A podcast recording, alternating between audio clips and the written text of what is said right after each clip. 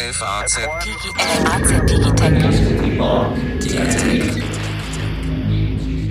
Herzlich willkommen zu einer neuen Folge unseres FAZ Digitech Podcast. Kommt Europa mit? Ja, wird eine Antwort sein. Im Studio sitzen Carsten Knob, unser Chefredakteur für digitale Produkte und mein Name ist Alexander Armbruster. Ich bin Wirtschaftsredakteur der FAZ.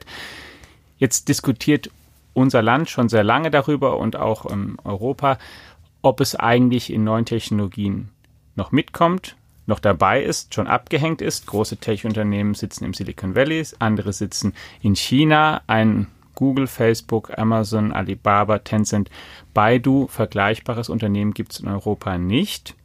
Schlimm? Fragezeichen. Carsten, du hast jetzt bei uns in der Zeitung geschrieben, und das macht Hoffnung, Europa entdeckt die Chip-Herstellung neu. Ein wichtiger Wirtschaftsbereich, sowieso immer in der IT-Chip-Herstellung. Ist das so? Ja, ich bin mir sicher, so ist es. Warum neu? Weil wir ja solche Dinge wie das Ende von Kimonda erlebt haben, ne? also wo tatsächlich auch ähm, Chipherstellung unter Druck gerät und in der Form nicht mehr fortgeführt werden konnte. Es lassen sich andere Beispiele anfügen, aber jetzt ist es doch seit zwei, drei Jahren deutlich spürbar, dass wir auf dem Gebiet von Spezialchips, die mhm. also besondere Eigenschaften haben für Spezialanwendungen, sei es in der Autoelektronik, sei es im Maschinenbau oder künftig vielleicht auch in der künstlichen Intelligenz, dass wir da in Europa mit unseren europäischen Ingenieuren und Chipentwicklern offenbar doch aus dem Cluster heraus, das uns umgibt, in den Industrien, für diese, für die diese Chips hergestellt werden, einen Vorteil gegenüber zum Beispiel den Amerikanern, aber natürlich auch gegenüber den aufstrebenden Chinesen haben und es war sehr, sehr spannend, mal zusammenzutragen, was es dazu alles für Nachrichten gibt. Und jetzt wollen wir da auch das nochmal mitteilen an der Stelle. Als Beispiele hast du erwähnt, und das kannst du gleich ein bisschen ausführen, ja durchaus bekannte Namen in Deutschland bekannte. Infineon, Bosch, Riesenunternehmen, Trumpf, auch ein sehr traditionsreiches Unternehmen in Deutschland. Also Namen, die man so kennt, die man vielleicht aber gar nicht automatisch damit verbunden hätte, dass die jetzt auf dem Gebiet vielleicht sogar mit ganz vorne dran sind. Ja, das ist halt eben, deshalb ist es auch dieses ähm, Wort entdecken, glaube ich, mhm. gerechtfertigt, weil man entdeckt es ja selbst auch äh, für sich durchaus als Journalist neu und dann vielleicht auch der eine oder andere Leser, jedenfalls lassen die mhm. Reaktionen darauf schließen. Ja, und also fangen wir zum Beispiel mal mit Bosch an. Na ja. klar, ein Autozulieferer, ähm, aber eben längst nicht mehr nur Zündkerzen, ja. Sondern ähm, viele, viele andere Dinge, um die es ja jetzt nicht gehen soll, aber ganz bestimmt eben auch Chips. 2016 hatte jedes auf der Welt, jedes, egal von wo, jedes auf der Welt neu ausgelieferte Auto im Schnitt mehr als neun Chips von Bosch an Bord. Jedes Auto. Im Schnitt mehr als neun von Bosch. So. Also, da scheint ja doch eine gewisse Power ja. auf der Straße ja. zu sein. Und äh, diese Chips produziert Bosch halt selbst und man produziert auch die, die Wafer, also die, die Scheiben, auf denen diese Chips dann sozusagen irgendwann aufgedampft werden oder äh, äh ja, so könnte man es vielleicht sagen. Ähm, äh, selbst und eine dieser, äh, also die größte Investition der Unternehmensgeschichte ähm, und die ist bei Bosch ja schon durchaus ja. lang, ja, nämlich äh, 130 Jahre und ein paar zerquetschte. Also diese ähm, größte Investition in der 130-jährigen Unternehmensgeschichte von Bosch ist ein, eine, ein Waferwerk in Dresden, wo 300 Millimeter Durchschnittswafer, das ist also State-of-the-Art-Technologie, mhm hergestellt werden, die dann letztlich, die, wie gesagt, die Grundlage für die Chipproduktion sind. Eine, eine Rieseninvestition in Deutschland.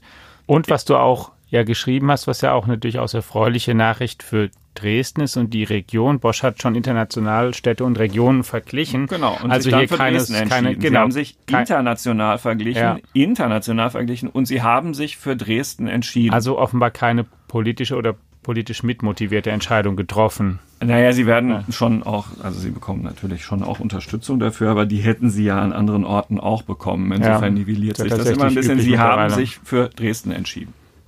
Punkt. So, und dann hast du ja auch noch andere Unternehmen erwähnt, zum Beispiel Trumpf, das ist ein schwäbischer Maschinenbauer. Ja. Ähm, wird gerne auch als deutsches Vorzeigeunternehmen tituliert. Und ähm, die haben was entwickelt, nämlich spezielle Laser, die mit Hilfe extrem ultravioletter Strahlung Oberflächen von Chips belichten können. Also was mhm. auf diesen Wafern passiert, sind sehr komplizierte Prozesse. Man kann auch unterschiedliche Herstellungsmethoden anwenden und eine sehr, sehr moderne Methode ist halt eben diese EUV, extrem ultraviolette Strahlung. Und dafür sind diese Laser von Trumpf super geeignet. Und obwohl Trumpf eigentlich auch ein Unternehmen ist, das spürt, dass die Konjunktur sich so ein bisschen abschwächt, in dem Geschäft eben nicht. Mhm. Und der Hauptkunde dafür ist ein niederländisches Unternehmen. Wir reden ja über die europäische Industrie. Ja. Es ist ein niederländisches Unternehmen, das äh, ASML heißt und äh, der führende Ausrüster von Fabriken zur Herstellung von Chips ist. Und ist natürlich auch eine tolle Nachricht, wenn dann die Hochtechnologie schlechthin, die für die Chipfabriken der Zukunft gebraucht wird, aus Deutschland kommt. Aus Schwaben kommt. Ja, und aus Schwaben kommt. Genau. So. Und wird damit wirklich einen wichtigen Anteil oder einen wichtigen Teil der Wertschöpfungskette besetzen. Denn das ist vielleicht, das sollten wir auch nochmal verdeutlichen. IT ist ja sehr groß, Software, Hardware, unglaublich viele Bereiche, auf die man sich spezialisieren und setzen kann, aber es gibt darin auch wiederum Schlüsselbereiche, die für alles relativ wichtig sind und das ist so einer. Deswegen ist es, glaube ich, das können wir nochmal hervorheben, hier wichtig, dass wir halt das Chip-Herstellung nicht, nicht ähm, sozusagen, dass wir nicht sagen müssen, nur wir haben hier eine Chance in irgendeinem Bereich, dass wir auch IT machen können, sondern dass wir wirklich in einem Kernbereich ähm, wir sind im Herzen unserer Industrie unterwegs mit diesem ja. Thema. Und wir wissen und haben das hier auch in diesem Podcast schon vielfach besprochen, dass wir bei Software ein Problem haben und, und, und vielleicht ja. auch in diesen Bereichen, über die wir jetzt sprechen, gar nicht so ein großes, wie man, wie man, wie man glaubt, aber grundsätzlich natürlich schon, ja. ja. Aber hier bei dieser Hardware, da sind wir wirklich wieder so unsere, da sind die Schuster aus Deutschland wieder bei ihrem Leisten, ja, und können wirklich im Wettbewerbsvergleich Vorteile ausspielen, wo andere Regionen nicht mitkommen. Und das ist jetzt mal eine extrem hoffnungsvolle Nachricht aus der IT. Der Anlass für diese äh, Recherche war die Nachricht, dass der Computerkonzern Apple mhm immerhin eine Milliarde ausgibt für eine Tochtergesellschaft von Intel. Und diese Tochtergesellschaft von Intel besteht aber zu einem nicht geringen Teil aus einem ehemaligen Bereich von Infineon, einem Münchner Halbleiterhersteller. Und die sitzen auch immer noch in Neubiberg bei München, diese, diese Ingenieure, die Apple da jetzt kauft. Und Apple kauft da zwar eine Abteilung von Intel, die in der letzten Zeit eher geschwächelt hat, aber sie haben sich ja doch entschieden, diese Zukunftsinvestitionen in die Köpfe zu tätigen, die da arbeiten in Neubiberg. Und die entwickeln halt die, die Modems für die äh, Daten über, für die mobile Datenübertragung der Zukunft im 5G-Netz und so weiter. Auch das hier schon vielfach thematisiert. Da glaubt Apple, der große Elektronikkonzern Apple mhm. auf diese Expertise auf Deutschland nicht verzichten zu können. Ist doch auch eine tolle Nachricht. Klar. Ja. Für den Standort auf jeden Fall. Genau. Und es zeigt ja auch sozusagen auch die zwei Möglichkeiten, die es gibt. Entweder wir erfinden Sachen selbst und haben hier eigene Unternehmer, die die Sachen dann aufbauen, oder wir sind als Standort so attraktiv, dass die großen Weltkonzerne eben sich dann für uns entscheiden mit Forschungslaboren, mit einzelnen Fabriken und der hier dann auch Personal ausbilden, also dass tatsächlich dann auf dem Weg hier Wissen und Erfahrung entsteht die auch dem Standort einfach erhalten bleibt und hier weitergegeben werden kann. Genau, und äh, Infineon, der Name fiel auch schon, ja. Ähm, die investieren auch. Und bei Bosch haben wir schon über die größte einzelne Investition in der Unternehmensgeschichte gesprochen. Bei Infineon ist es dasselbe. Investitionsvolumen in dem Fall 1,6 Milliarden Euro. Die geben das Geld jetzt in Österreich aus, im, am, am Standort Villach bauen die eine, ähm, eine vollautomatisierte Produktion und in, in, in, den, in der Chipherstellung üblichen Reinsträumen und auch das ist eine ganz spannende Geschichte. Also es ist richtig, es wird richtig viel Geld ausgegeben. Was in Summe auch insofern eine gute Nachricht ist oder die man sich, die man ähm, im Hinterkopf haben sollte, wenn man gerade viel, ähm, wie soll ich sagen, Sorgen schon wieder hört, wie angeblich möglicherweise schlechter es mit der Wirtschaft momentan geht in Deutschland und woanders, dass man da eben sehr genau hinguckt und, und dann auch sieht, dass es in manchen Bereichen so ist, in anderen Bereichen aber eben einfach schlicht und ergreifend das Gegenteil der Fall ist. Das hat ja auch unsere Kollegin Britta Beger nochmal aufgeschrieben diese genau. Woche, dass zum Beispiel insgesamt Stellen entstehen weiterhin in Deutschland unterm Strich, also mehr neue Stellen als Stellen abgebaut werden und dass eben genau das IT im weitesten Sinne und das hier im Speziellen eben ein Bereich ist, wo neue Stellen entstehen, wo auch Investitionen unternommen werden, auch eben keine kleinen und man eben da einfach sagen muss, okay, es gibt eben genau diese beiden und sich vielleicht auch nicht so einfach irritieren lassen muss, wenn dann ein, ein großer Konzern mal sagt, dass er ein paar hundert oder ein paar tausend Arbeitsplätze abbauen möchte. Die Unternehmen bauen um. Genau. Sie bauen nicht im Kern ab, sondern sie bauen um. Ja. Jedes kleine, mittlere und große Unternehmen muss sich diesen digitalen Wandel, den es nun mal gibt, stellen und sie bauen um. Und hier jetzt reden wir über einen Bereich, wo tatsächlich ganz stark aufgebaut wird. Und ja. natürlich, jeder, der sich schon mal ein bisschen mit der Chipindustrie befasst hat, weiß, dass auch diese Branche atmet, dass es Klar. immer auch mal wieder Zyklen nach unter, nach unten, das war bei den Speicherchips natürlich immer ganz schlimm. Hier reden wir ja jetzt gerade über intelligentere Chips. Ähm, und in diesem Jahr ist es tatsächlich so, dass die Branche eigentlich eher ausatmet, also so eine kleine, mhm. durch, durch eine das ist Ansichtssache, ob die Delle klein ist oder nicht. Ich finde sie, also wenn man die langjährige Entwicklung betrachtet, eher klein, aber ein ja. Unternehmen spürt das natürlich schon. Und trotzdem halten die Kurs, investieren weiter, weil sie einfach daran glauben oder sie sind davon überzeugt, dass dieser Chipmarkt weiter stark wachsen wird. Im Lass Internet uns mal, der Dinge. Ja, lass uns genau, hast du den Stichwort schon gesagt, über die Anwendungen mal sprechen. Du hast ein paar schon angedeutet. Es geht um die Verarbeitung von Maschinendaten. Was sind denn Felder, für die man genau diese Spezialchips brauchen könnte? Äh, bleiben wir einfach bei dem Punkt, das ist am einfachsten nachzuvollziehen, mit dem wir angefangen haben, mit dem Auto. Mhm. Ist ja immer wieder auch mal mit den Fachleuten von Technik und Motor hier in diesem Podcast das Thema, wohin sich eigentlich ähm, die Mobilität entwickelt und vollkommen beinahe unabhängig von der Antriebstechnologie, aber unterstellen wir jetzt mal, dass es halt außerdem eine batterieelektrische wahrscheinlich in der Zukunft sein wird. Ja.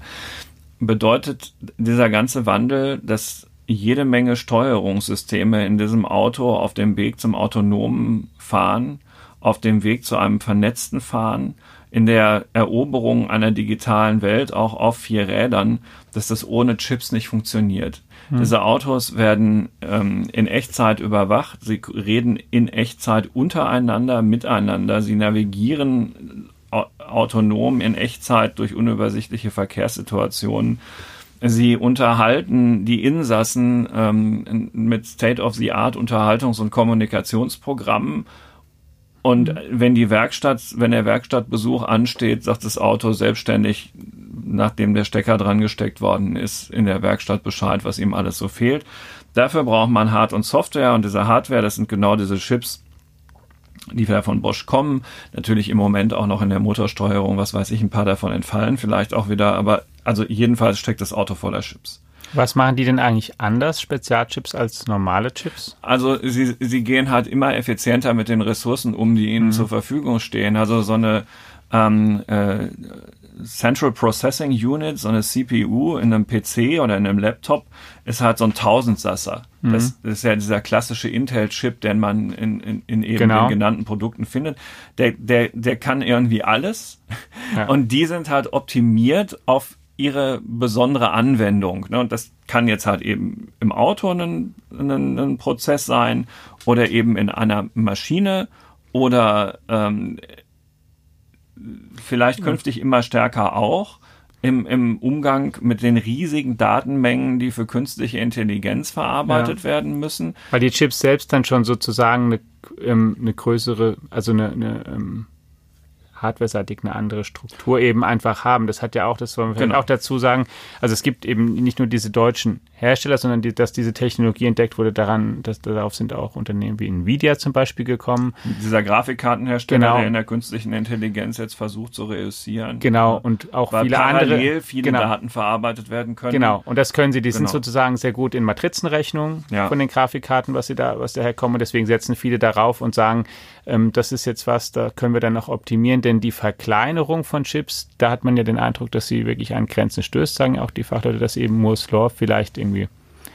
ausläuft, schon ausgelaufen wer, ist wer zum weiß. größten Teil. Natürlich weiß man nicht ganz genau, aber ja. das ist sozusagen, um das nochmal zu sagen, das ist sozusagen an der Stellschraube. Entweder werden die Chips immer kleiner und können, können schneller und wenn du da an Grenzen stößt, dann kannst du eben sagen, okay, dann ändere ich halt mal vielleicht die, die Struktur an sich und, und befähige sie, besondere Rechnungen sehr, sehr gut durchführen zu können. Die können dann, die sind dann spezialisierter, können nicht mehr das, wie du gesagt hast, das Allgemeine, aber dafür dann diese speziellen Funktionen umso besser und genau. umso ressourceneffizienter, denn das sind ja auch, KI hast du schon gesagt, auch immer zwei Sachen.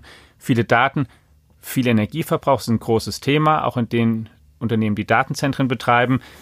Das ist was, was man optimieren kann, dafür auch dann die Hardware adjustieren muss. Ein Punkt, den ich mal machen möchte dabei oder eine ähm, kritische Frage, weil ich mich an ein Gespräch erinnere, an dem du auch teilgenommen hast, ich auch mit dem Professor Walster hier vor einiger Zeit. Da müssen wir noch mal kurz sagen, wer das genau, ist. Genau, der ähm, lange Jahre der Chef und Gestalter des Deutschen Forschungszentrums für künstliche Intelligenz war. Auch die Bundesregierung berät in dieser Technologie und weiterhin sehr, sehr umtriebig ist. Mit dem haben wir darüber ja auch mal gesprochen als Teil dieses Gespräches. Und er sagte, na ja, mit Spezialhardware, da ist er immer ein bisschen kritisch oder skeptisch, weil er sagte, die haben mal ihre Wellen oder Hochphasen, wo sie gebraucht werden, aber dann sagte er ja, der an sich ist der Markt dann trotzdem so, denn, dass in diesem sozusagen Mainstream-Bereich so viel passiert, dass am Ende dann da doch die Technologie und die Chips aufholen und am Ende das ähm, vorübergehend immer was sein kann, aber langfristig das nicht ist. War so ein bisschen eher in Moll gehalten, der Punkt. Wer, ne? wer wollte Herrn Walster widersprechen? ja, ähm, ja, ja, aber äh, im Moment ist es einfach so, dass es für diese Chips einen Markt gibt und schauen ja. wir mal, wohin sich das alles tatsächlich so entwickelt und wie groß das alles wird und ob nicht dann doch für alle ein Platz da ist, aber eben, und das ist ja der springende Punkt, zunehmend auch wieder stärker für Produkte, die in Europa entwickelt und möglicherweise auch hergestellt worden sind, denn das wäre in der Chipindustrie halt eben etwas, wo wir zwischendurch einfach auch unglaublich zurückgefallen sind. Und ähm, also die, die ähm, Europäische Kommission hat das auch erkannt, dass, dass mhm. da möglicherweise was ist und die hat ähm, und äh, der Haushaltskommissar Günther Oettinger rief mich gestern, nachdem er ähm, unser Stück äh, zu den Chips gelesen hatte, mal an und sagte, äh, interessantes Stück und so weiter, gerne gelesen und so weiter und so weiter, aber boah, das Programm von der EU nicht erwähnt. Naja, dann sage ich, es ging um die Unternehmen und ich schreibe jetzt nicht immer nur für Politiker und ich will sie auch gar nicht immer nur kritisieren, sondern hier wendet es sich jetzt wirklich mal an die Entscheider in Unternehmen und so. Äh, äh, also wie auch immer, jedenfalls hat er natürlich recht. Ähm, Ende vergangenen Jahres was heißt er halt natürlich recht? Also in dem Fall Ende vergangenen Jahres ist ein Programm beschlossen worden, das im Wortsinn durchaus erwähnenswert ist. Und zwar hat die Europäische Kommission einen Plan abgestempelt, nachdem Frankreich, Deutschland, Italien und ähm, äh, Großbritannien immerhin 1,75 Milliarden Euro bekommen, um gemeinsam Spezialchips weiterzuentwickeln. Für Energieeffizienz, ähm, für smarte Sensoren, für, für optische ähm, Dinge und anderes mehr. Also durchaus äh, Themen, in denen Europa auch in der Industrie abermals noch, noch was so mitzureden hat. Das Programm ist so ausgelegt, das machen die jetzt häufiger so, dass also einerseits diese öffentlichen Gelder im Raum stehen, mhm. aber so, die, die sind an so Hebel geknüpft, dass auch privates Geld dann immer mit investiert wird und diese 1,75 ähm, Milliarden sollen halt zusätzliche 6 Milliarden private Investitionen anstoßen, damit es nicht nur einfach eine öffentliche Subventionierungsgeschichte ist. Läuft über fünf Jahre und ja, da hat er recht. Das ist ein schönes Projekt, das genau dazu passt und mhm. dafür spricht, dass man in Brüssel schon auch glaubt, dass für die absehbare Zeit ist ja auch noch eine Frage, eine Antwort auf deine Wildstar-Frage von eben, dass das für eine absehbare Zeit durchaus sehr sinnvoll ist, da Gas zu geben. Und das sehe ich ganz genauso.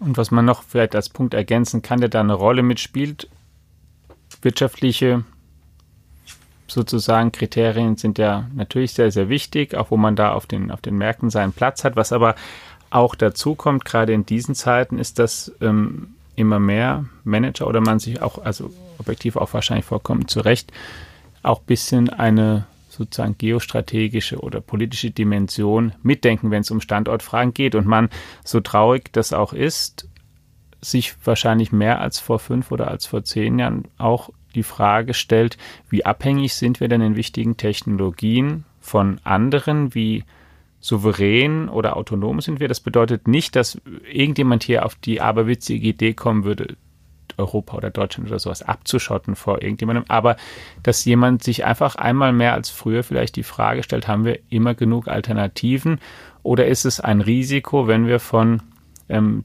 Technologieunternehmen sehr abhängig sind, die eben nicht in Europa sind, weil, und dann auf gar keinen Fall geht da, ist eben, ähm, droht er, dass er von den Unternehmen irgendwas ausgehen könnte. Aber wenn dann Politiker entscheiden in den Ländern, in denen sie sitzen, ähm, wir wollen das instrumentalisieren, ist das ein Risiko. Und diese Diskussion hatten wir neulich auch größer in unserer Zeitung schon, als es zum Beispiel um die, um die Cloud ging, um die Frage der Cloud-Anbieter. Und jetzt hast du sie hier auch aufgeworfen. Du hast ja hier auch gesprochen und zitiert mit Ansgar Baum, ein Manager des Computerkonzerns HP, der dir gesagt hat, die jüngsten Konflikte um ZTE, Micron oder Huawei, also chinesische mhm. Unternehmen, bestätigten die chinesische Führung, dass die Abhängigkeit von Halbleitern oder Betriebssystemen, die von amerikanischen Unternehmen entwickelt wurden, riskant ist, da sie Druckpunkte schafft, die gegen China genutzt werden können. Heute ist China mit Abstand der größte Exporteur von IT-Hardware, sagt er weiter,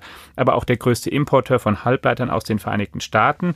Und dann fragt er, was würden Sie tun, wenn Sie Vorstandsvorsitzender eines chinesischen IT-Unternehmens wären? Investieren Sie massiv in Resilienz und schaffen Sie mit Sicherheit Alternativen zu diesem gefährlichen Single Sourcing, sagt Ansgar Baums. Damit meint er mit Single Sourcing also eine, eine sozusagen aus einer Quelle. Aus der amerikanischen also, Quelle. Genau, eben Sachen genau. beziehen und meint das als Rat auch für Europa, den genau. halt immer mitzudenken. Ein Rat, den man so wahrscheinlich vor zehn Jahren nicht in dieser Deutlichkeit bekommen hätte, der aber heute eine Rolle spielt. Also äh, genau, er hat ähm, äh, dazu auch ein ausführliches Paper noch geschrieben, das ganz mhm. lesenswert ist, die ähm, äh, analysiert die Lage der Chinesen und sagt, guck, hier logisch, ist völlig klar, also äh, sie würden es als Vorstandsvorsitzender eines solchen Unternehmens, so hast du es zitiert, genauso machen. Sie würden versuchen, Abhängigkeiten zu reduzieren. Und warum machen wir das nicht auch in Europa stärker? Mhm. Und ähm, wir machen es in Europa, aber er sagt halt, gebt da weiter Gas, ja, macht, macht mehr, ähm, geht diesen Weg, den die EU-Kommission da eingeschlagen hat, weiter und ähm, fördert solch eine Agenda und zeigt, dass Europa den Willen hat, sein eigenes Schicksal zu gestalten ähm, statt immer nur am Ende eines geopolitischen Wandels zu stehen, den man selber überhaupt nicht richtig aktiv mhm. mehr beeinflusst. Und ähm, ich finde, da hat der Ansgar Baums einen Punkt ähm, äh, zur richtigen Zeit gesetzt. Und ja, mal gucken. Also ähm, es hat mich zumindest, also zusammen mit dieser Nachricht von Apple dazu motiviert, mal zu schauen, was geht. Und ähm, da war ich mal ganz froh, eigentlich auch mal was Positives aufschreiben zu können, weil, wie eingangs gesagt, obwohl wir uns jetzt hier tatsächlich beinahe täglich mit der IT-Industrie in Deutschland und Europa und der Welt beschäftigen, das war mir und ich natürlich auch diese Nachrichten von Bosch und so auch schon mal gelesen hatte, aber es gerät dann ja auch wieder in Vergessenheit und wenn man das dann mal so aggregiert, das war schon ganz interessant, das ist schön, ähm, ja. dass es so ist und ich finde, auf diesem Weg könnte und müsste man einfach noch mit mehr Energie weiter voranschreiten, weil es hat mich dann eben auch überrascht, dass es letztlich bis jetzt noch nicht so richtig aggregiert irgendwo mal aufbereitet war. Ähm, es mhm. werden immer alle möglichen Säue durchs Dorf getrieben, ähm, aber da, wo es gerade mal so richtig funzt, ähm, das wird ganz gerne mal übersehen. Und na, wenn es dazu beiträgt, ähm, dass das sich jetzt ein bisschen ändert und auch Herr Oettinger äh, anruft und andere vielleicht auch, dann ist es ja gut. Richtig, ja. ja. Und das sagen wir vielleicht auch nochmal dazu an dieser Stelle, dass wir ja ohnehin auch vielleicht häufiger als andere auch darstellen, welche Chancen auch dieses Land hat und das auch, ähm, komme ich einmal auf, auf Professor Walzer nochmal zurück, der ja auch immer zum Beispiel sagt, dass es diese zwei Möglichkeiten gibt. Also, dass wir nicht versuchen sollten, jetzt irgendwas genau zu kopieren oder genau Unternehmen wie genau. Google, Facebook und so weiter genau zu bekommen. Ja. Wir brauchen was Eigenes oder ja. wir haben eben unsere, wir müssen unsere Industrien, die wir haben, sozusagen fit machen und transformieren, dass sie in den Geschäften, die ja weiter auch gefragt sein werden, natürlich das Bedürfnis nach Mobilität wird auch in 50, in 100 Jahren noch sehr, sehr groß sein bei den Menschen. Deswegen ist es, ähm, also wäre es ja. völlig absurd darüber nachzudenken, ob wir, ob wir, was weiß ich, statt einer Autoindustrie was anderes oder so bräuchten, sondern es müssen sich die und Maschinen genauso. Das, was wir haben, muss einfach ähm, sich anpassen und, und ähm, sozusagen veredelt werden, genau. dann mit KI und den neuesten Technologien, dann wird auch Deutschland da weiter ein Standort sein, der international mitspielt. Carsten, dir sehr herzlichen Dank sehr für gerne. dieses Hoffnung machen. Ihnen fürs Zuhören, liebe Hörerinnen und Hörer. Wir halten Sie natürlich weiter auf dem Laufenden in unserer ähm, FAZ Digitech App, die Sie kostenlos testen können und deren Bestandteil auch dieser Podcast ist. Außerdem natürlich in unseren Online-Angeboten F+, Faznet und, und in unseren analogen Angeboten der FAZ, der Sonntagszeitung und der Woche natürlich ganz genauso. Bleiben Sie uns gewogen. Eine schöne Woche. Bis dann. Ciao. Tschüss.